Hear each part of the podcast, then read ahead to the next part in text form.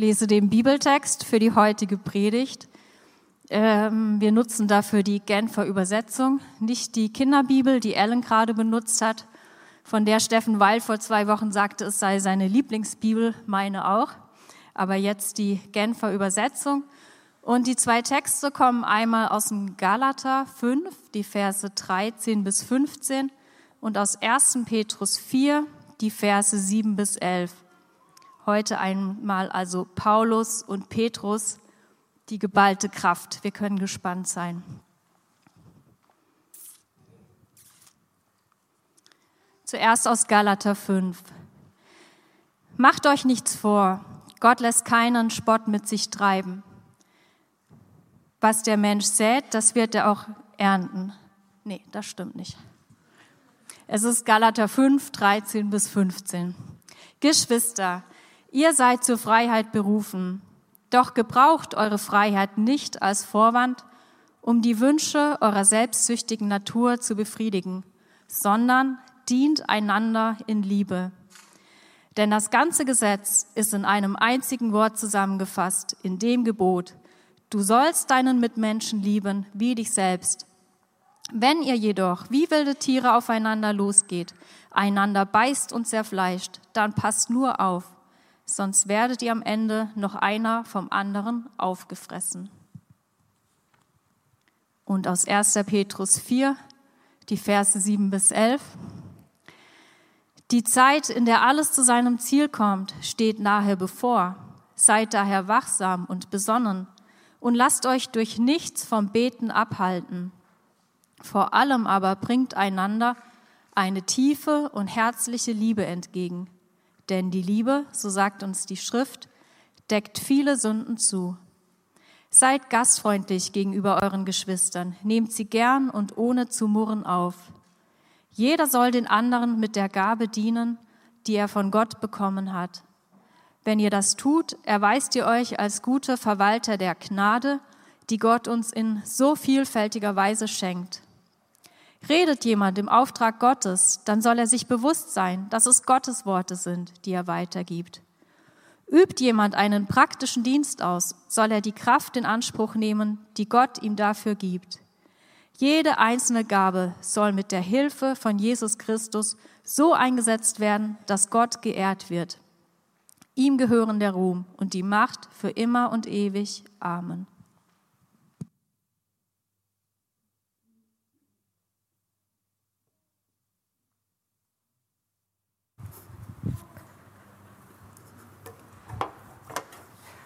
Hallo, guten Morgen. Ich bin Clara und ich arbeite ähm, als Webentwicklerin und nebenbei studiere ich Theologie mit dem Hafen zusammen. Und dabei ähm, leite ich unsere Jugendgruppe, die Werft. Und für uns war es in den letzten Wochen ähm, trotz all dem Schmerz sehr ermutigend zu erleben, wie die Kultur der Gnade hier in dieser Gemeinde bereits gelebt wird. Wir haben erlebt, dass Menschen für uns gebetet haben, dass sie uns unterstützen und dass sie für uns da sind. Und das war trotz der Situation immer wieder total schön. Und umso besser ist es, dass wir uns heute nochmal damit beschäftigen, wie diese Kultur der Gnade in den verschiedenen Bereichen in unserem Leben genau aussieht und was dahinter steckt. Und als ich gehört habe, über welches Thema ich heute predigen soll, war ich erst wenig begeistert dienen oder dient einander, das wirkte für mich mehr nach irgendwie so einer To-Do-Liste, nach einer Werbepredigt für Mitarbeit in der Gemeinde und irgendwie erstmal super abgegriffen. Aber natürlich ist es gut, Gutes zu tun und zu dienen und die Welt zu verbessern. Aber was genau bedeutet das? Wenn wir uns die Bibel anschauen und nicht nur die beiden Texte, die wir heute vorgelesen haben, dann erkennen wir, es geht tatsächlich sehr oft ums Dienen. Und an dem, was in der Bibel steht und auch wie häufig es erwähnt wird, können wir sehen, was Gott wichtig ist für unser Leben und für unsere Gemeinschaft. Und eins dieser Themen ist eben der Dienst untereinander. Und auf der anderen Seite hat eine Untersuchung der University of Waterloo gezeigt, dass Individualismus in unserer Gesellschaft ähm, steigt. Und das nicht nur in den westlichen Ländern wie USA oder Europa, ähm, sondern global gesehen steuern wir auf eine immer individualistische Gesellschaft zu. Die Menschen wollen ähm, sich selbst stärker ausdrücken, eigenständiger leben, ähm, immer für sich selber da sein und nicht unbedingt für die anderen, die eigenen Ziele verwirklichen und das tun, was sie selbst glücklich macht. Bedeutet das also, diese Aufforderung der Bibel ist eigentlich überholt und wir sollten uns stärker auf das Individuum konzentrieren? Oder ist es gerade jetzt wichtig, in dieser Zeit ein Zeichen zu setzen und eine Art der Gemeinschaft zu leben, die ganz viele andere Menschen schon nicht mehr kennen? Und wie wird daraus insgesamt eine Kultur in unserer Gemeinde, bei der Gnade sichtbar wird? Wie können wir das verbinden? In seinem Brief an die Gemeinde in Galatien schreibt Paulus, Geschwister, ihr seid zur Freiheit berufen. Doch gebraucht eure Freiheit nicht als Vorwand, um die Wünsche eurer selbstsüchtigen Natur zu befriedigen, sondern dient einander in Liebe. Als Christen sind wir also zur Freiheit berufen. Aber welche Freiheit meint Paulus hier? Ich habe einmal ChatGPT gefragt, was Freiheit bedeutet, und es hat gesagt, im Allgemeinen bezieht sich Freiheit auf den Zustand der Unabhängigkeit, Selbstbestimmung und Abwesenheit von Zwang. Es ist wichtig zu betonen, dass Freiheit oft in einem Spannungsfeld zwischen individuellen Rechten und dem Gemeinwohl steht. In einer Gesellschaft muss ein Gleichgewicht gefunden werden, um die Freiheit jedes Einzelnen zu respektieren, ohne die Rechte und Freiheiten anderer zu beeinträchtigen. Freiheit scheint also ein kompliziertes Konzept. Einerseits kann Freiheit bedeuten, dass ich unabhängig und selbstbestimmt lebe und andererseits kann meine Freiheit andere Menschen wieder einschränken und ihnen ihre Freiheit nehmen. Und das ist das Gleiche, was Paulus hier auch sagt. Wir sind frei, aber wir müssen lernen, diese Freiheit richtig einzusetzen. Die Freiheit, die Paulus hier meint, bedeutet nicht, dass wir tun dürfen, was wir wollen. Und es bedeutet auch nicht die Freiheit von Zwang oder Gesetzen, Strafen oder Verfolgung. Wir leben weiterhin in einer Welt mit Regeln, mit Gesetzen, mit Bedrängung und auch mit Zwang von außen. Und Paulus selbst hat das auch in seinem Leben immer wieder erlebt. Er musste immer wieder ins Gefängnis und für seinen Glauben leiden. Er erlebt also körperlich ganz oft genau das Gegenteil von Freiheit. Die Freiheit, von der er hier spricht und die die Christen haben, ist also eine andere Freiheit. Als Christen sind wir frei, weil wir eine Beziehung zu Gott haben. Das klingt erstmal ein bisschen verwirrend, denn in einer Beziehung ist man oft weniger frei als alleine, weil man sich irgendwie gegenseitig ähm, Rücksicht nehmen muss, Kompromisse eingeht und für die andere Person zurücksteckt. Aber durch die Beziehung mit Gott haben wir eine ganz neue Freiheit. Wir sind frei von der Suche nach Identität und Liebe. Die haben wir nämlich dann bereits gefunden. Christen wissen, dass sie Kinder Gottes sind. Sie wissen, dass ein allmächtiger Gott sie liebt. Sie wissen, dass sie versorgt sind, dass sie Anerkennung finden können. Und sie wissen, dass sie dafür nichts tun müssen, um sich das zu erhalten. Das ist eine große Freiheit. Man muss sich nicht anstrengen, um all diese Freiheiten genießen zu können. Das ist eigentlich ziemlich cool. Und wenn wir in unserer Identität sicher sind und wissen, dass wir immer geliebt werden, dann können wir nicht nur selbstbewusst sein, ähm, sondern wir können eigentlich komplett durch das Leben gehen, als wäre es komplett egal, in welchen Umständen wir uns befinden und was andere Menschen von uns denken. Und das stimmt auch. Genauso frei dürfen wir sein. Aber diese Gef äh, Freiheit birgt auch eine große Gefahr. Wenn wir diese Freiheit ohne Liebe leben, dann werden wir egozentrisch und arrogant. Und genau davor warnt auch Paulus. Doch gebraucht eure Freiheit nicht als Vorwand, um die Wünsche eurer selbstsüchtigen Natur zu befriedigen, sondern dient einander in Liebe. Er sagt ganz deutlich, dass wir nicht auf der einen oder anderen Seite vom Pferd fallen sollen. Also macht euch nicht abhängig und lasst euch nicht von den Meinungen anderer Menschen irgendwie versklaven und unfrei machen, aber fallt auch nicht von auf der anderen Seite vom Pferd und seid ohne Liebe. Wir sollen einander lieben und nicht nur das, wir sollen einander in Liebe dienen. Das erfüllt das Gesetz. Das erfüllt die Ansprüche, die Gott an uns hat. Liebt einander. Wenn alle Menschen so leben würden, den Nächsten lieben wie sich selbst, dann hätten wir ein wirklich friedliches und gutes Leben. Für jeden wäre gesorgt. Und ganz oft sehen wir in der Welt, aber auch bei uns, in unseren Familien, in Freundschaften, in der Schule, auf der Arbeit, eher das Gegenteil. Wir sehen oft keine Nächstenliebe, sondern eher egoistisches Selbstversorgen. Und oftmals ist das auch darin begründet, dass viele Menschen eben nicht frei sind. Oftmals verhalten wir uns so ich-bezogen, weil wir das Gefühl haben, wir müssten das tun. Wir müssen für uns selber sorgen. Die Freiheit, zu der Christen berufen sind, ist bei vielen Menschen eben einfach nicht da. Und die Welt ist also auch damals schon von Egoismus durchzogen. Und Paulus sagt hier, dass die Menschen sich im Zweifel wie wilde Tiere verhalten und aufeinander losgehen.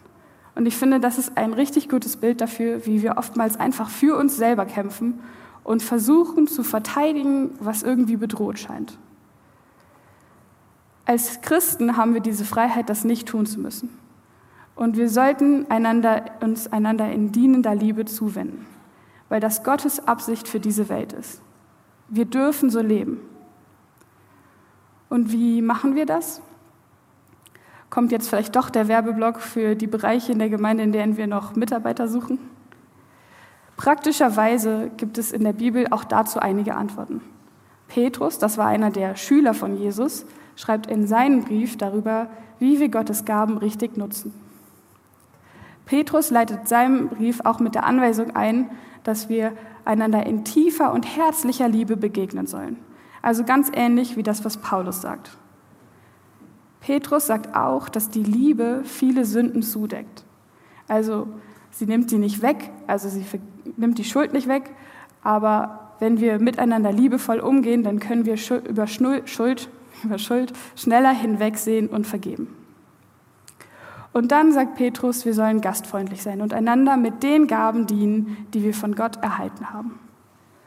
Und wenn wir das tun, dann sind wir gute Verwalter der Gnade, die Gott uns schenkt. Hier sehen wir, dass Dienen und eine Kultur der Gnade etwas miteinander zu tun haben. Gott schenkt uns Gaben, die wir weitergeben sollen. Er schenkt uns Freiheit, die wir nicht nur für uns selbst einsetzen sollen. Und er schenkt uns Gnade, um sie nicht nur für uns selbst zu behalten, sondern um sie anderen weiterzugeben. Wir haben so viel Gutes geschenkt bekommen von Gott, dass wir es weitergeben können, ohne uns Sorgen machen zu müssen, dass wir selber zu kurz kommen. Wie Paulus bereits sagt, wir sind frei.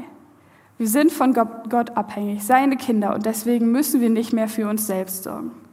Wir können freigeben und in der Freiheit, ähm, dass wir wissen, dass wir versorgt sind, dass wir gesehen werden und dass Gott uns diese Gaben schenkt, damit wir sie weitergeben.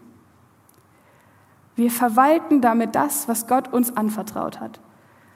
Wir haben diesen wunderbaren Schatz bereits erkannt und geschenkt bekommen und dürfen ihn jetzt mit anderen Menschen teilen. Wenn wir also mit einer Wohnung oder einem Haus beschenkt wurden, dann können wir sie öffnen und andere aufnehmen. Wenn wir mit praktischen Gaben beschenkt wurden, dann dürfen wir sie zum Wohle anderer einsetzen. Es geht dabei also nicht um eine To-Do-Liste, um etwas abzuarbeiten oder sich an Regeln zu halten, sondern um Gemeinschaft. Welche Gaben hast du von Gott geschenkt bekommen? Und an dieser Stelle wird es tatsächlich ein bisschen praktisch. Kannst du gut mit Menschen ins Gespräch kommen? Bist du technisch oder handwerklich begabt? Kannst du gut mit Kindern oder Jugendlichen umgehen?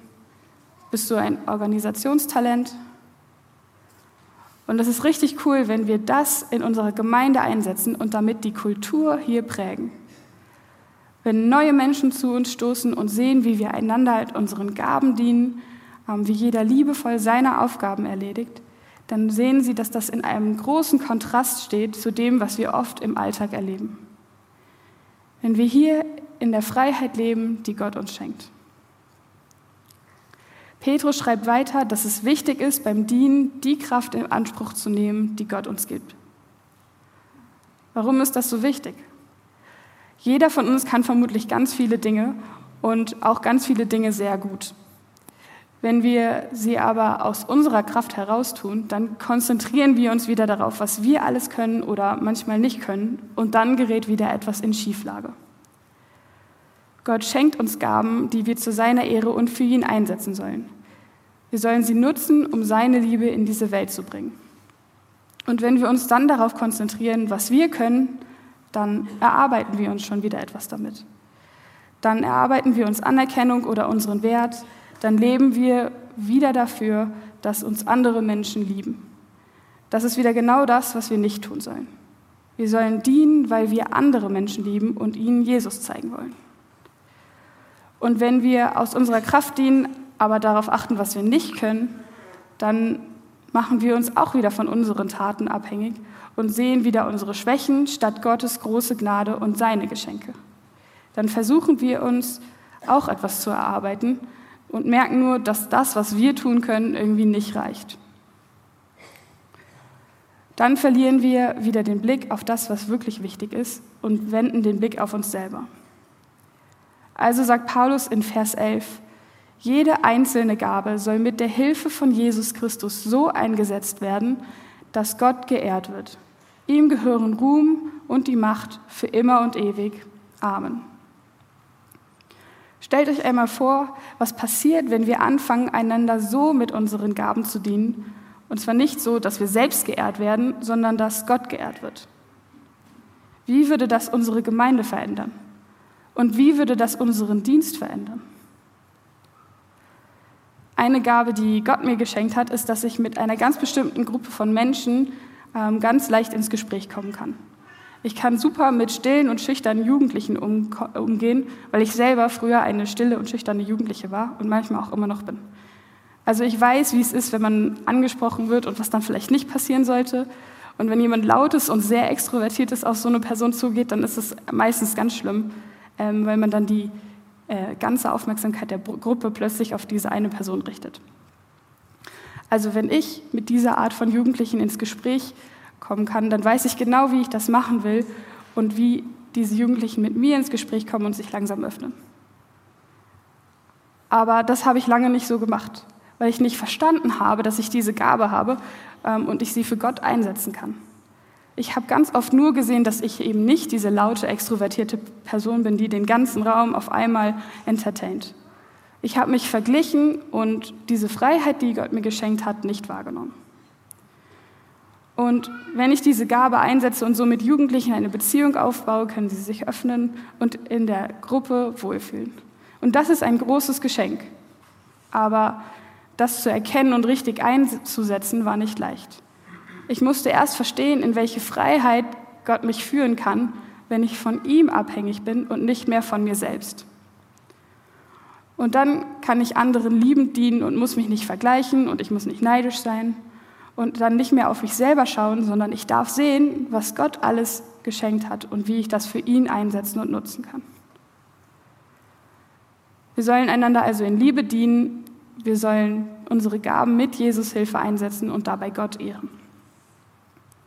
Und andere Menschen erkennen dadurch Gottes Plan für diese Welt und seine ursprüngliche Idee für unser Zusammenleben. Sie sehen an dieser dienenden Liebe, dass Gott einen wundervollen Plan für uns hatte und dass wir in Abhängigkeit zu ihm genauso leben können. Aber sie sehen dann auch, dass es im Alltag und in der Welt ganz oft anders zugeht. Und durch diesen Kontrast können wir erkennen, dass wir Gott brauchen. Wir brauchen diese Beziehung zu ihm, damit wir diese Freiheit haben und wirklich so leben zu können. Denn ohne diese Freiheit geht es nicht. Matthäus schreibt in seinem Bericht über Jesus, dass Jesus Folgendes gesagt hat. Das steht in Kapitel 20. Ihr wisst, dass die Herrscher über alle Völker sich als ihre Herren aufführen und dass die Völker die Macht der Großen zu spüren bekommen. Bei euch soll es nicht so sein. Im Gegenteil. Wer unter euch groß werden will, soll den anderen, soll den anderen dienen. Wer unter euch der Erste sein will, soll zum Dienst an den anderen bereit sein. Denn auch der Menschensohn ist nicht gekommen, um sich dienen zu lassen, sondern um zu dienen und sein Leben als Lösegeld für viele hinzugeben. Jesus hat also auch genau das gesagt, was Paulus und Petrus später selber sagen. Wir sollen einander dienen. Und er begründet das so. Denn auch der Menschensohn, also Jesus selbst, ist nicht gekommen, um sich dienen zu lassen, sondern um zu dienen und sein Leben als Lösegeld für viele hinzugeben. Jesus kam in diese Welt als Sohn Gottes und er hätte erwarten, erwarten können, dass die Menschen ihm auch genauso behandeln und ihm dienen. Er hatte verlangen können, dass man ihn auf Händen trägt, dass man ihn nur das beste Essen und das beste Trinken die ganze Zeit bringt. Das wäre auf jeden Fall dem Sohn Gottes gerade so gerecht geworden. Aber stattdessen sagt er, sein Ziel auf der Welt war es nicht, genau diesen Anspruch geltend zu machen, sondern zu dienen. Jesus wird ein demütiger Diener und er dient uns. Und wie eben schon gesagt, Gottes Plan für unser Leben passt nicht mit dem zusammen, wie wir es ganz oft leben. Wir leben egoistisch und wir hängen an den falschen Dingen und versuchen, uns selbst zu dienen, weil wir eben nicht frei sind. Und damit wir diese Freiheit haben, andere in Liebe zu dienen, brauchen wir diese Beziehung zu Gott. Und die hat Jesus mit seinem Dienst an uns hergestellt. Er hat sein Leben gegeben, damit wir Freiheit bekommen. Jesus spricht selbst davon, dass er sein Leben als Lösegeld gibt. Er weiß, dass wir nicht frei sind, dass wir gefangen sind in Schuld, in unserem egoistischen Leben und eigentlich nur für uns selber leben. Dass wir es sogar müssen, weil wir eben nicht von Gott versorgt werden. Ähm, und deswegen streben wir danach, uns selbst zu versorgen und zu erarbeiten, was uns fehlt. Und in diesem Hamsterrad sind wir Sklaven und nicht frei. Wir können einander gar nicht lieben und in Liebe dienen, denn für uns selber ist gar nicht gesorgt. Und diese Beziehung stellt Jesus wieder her. Er zahlt dafür mit seinem Leben, damit wir Gottes Kinder werden können, statt Sklaven. Und damit schenkt er uns diese Freiheit, von der Paulus ganz am Anfang gesprochen hat. Die Freiheit, die es uns erlaubt, von diesem krampfhaften Kampf für uns selbst wegzuschauen und auf Gott. Und mit dieser neuen Identität, mit der Gewissheit von Anerkennung und Geborgenheit, können wir dann anderen dienen. Jesus stellt also wieder her, was Gott sich ursprünglich für uns überlegt hat. Er gibt uns die Chance, wieder so zu leben, wie Gott es sich vorstellt und in den Geboten versucht zu erklären. Und durch seinen Dienst an uns hat Jesus uns ganz genau gezeigt, wie wir dienen sollen. Liebevoll und ohne etwas zurückzuerwarten. Wir konnten Jesus dafür gar nichts geben, dass er uns befreit. Und wir sollten im Dienst füreinander auch nicht versuchen, irgendwie in kalkulierter Absicht wieder etwas für uns ähm, Vorteil zu erschaffen. Denn wenn das unsere Intention ist, dann haben wir die Freiheit, die Gott uns schenkt, vermutlich noch nicht richtig verstanden. Jesus ist unser Vorbild im Dienst und genauso wie er aus Liebe sein Leben gab, können wir ihm auch dienen. Das bedeutet nicht, dass wir uns jetzt ähm, umbringen müssen oder in den Burnout arbeiten sollen, aber die grundlegende Intention sollte sein, dass wir auf Gott und seine Liebe für uns schauen und dadurch die Kraft haben, anderen Menschen genau das weiterzugeben. Wo dienst du gerade und nutzt nicht die Gaben, die Gott dir geschenkt hat? Wo lebst du noch nicht in dieser Freiheit, die es dir erlaubt, dich ganz für Gott einzusetzen? Wenn wir anfangen, so zu dienen, wird das unsere Gemeinden verändern, unsere Familien und Menschen anziehen und die genau das suchen. Bedingungslose Liebe und Gemeinschaft, bei der es nicht um uns selbst geht. Und wenn du nicht weißt, welche Gaben du ähm, von Gott bekommen hast, die du einsetzen kannst, dann frag Gott einfach, ob er sie dir zeigt. Und wenn du das Gefühl hast, du hast diese Freiheit, zu der Gott uns berufen hat, auch noch nicht verstanden, dann bitte Gott, dass er dir hilft, die immer mehr zu verstehen und immer mehr mit ihm zu leben. Wir sind nicht hier, um einfach gute Taten zu tun, sondern um die Freiheit und Gottes Liebe weiterzugeben. Und so können wir die Kultur der Gnade in unserem Leben pflegen und zum Wachsen bringen. Die Freiheit, die uns Jesus am Kreuz schenkt, sorgt dafür, dass wir genau diese Beziehung zu Gott ausleben und weitergeben können. Und das ist eigentlich ein ziemlich geniales Prinzip. Ich möchte zum Schluss noch einmal beten. Jesus, ich danke dir für diese Freiheit, die du uns geschenkt hast. Ich danke dir, dass wir sie nutzen können, ähm, um in Abhängigkeit zu Gott zu leben und anderen Menschen liebevoll zu dienen. Ich danke dir, dass du uns dazu befreit hast, dass wir in dieser Welt von Individualismus genau deine Liebe weitergeben können. Amen.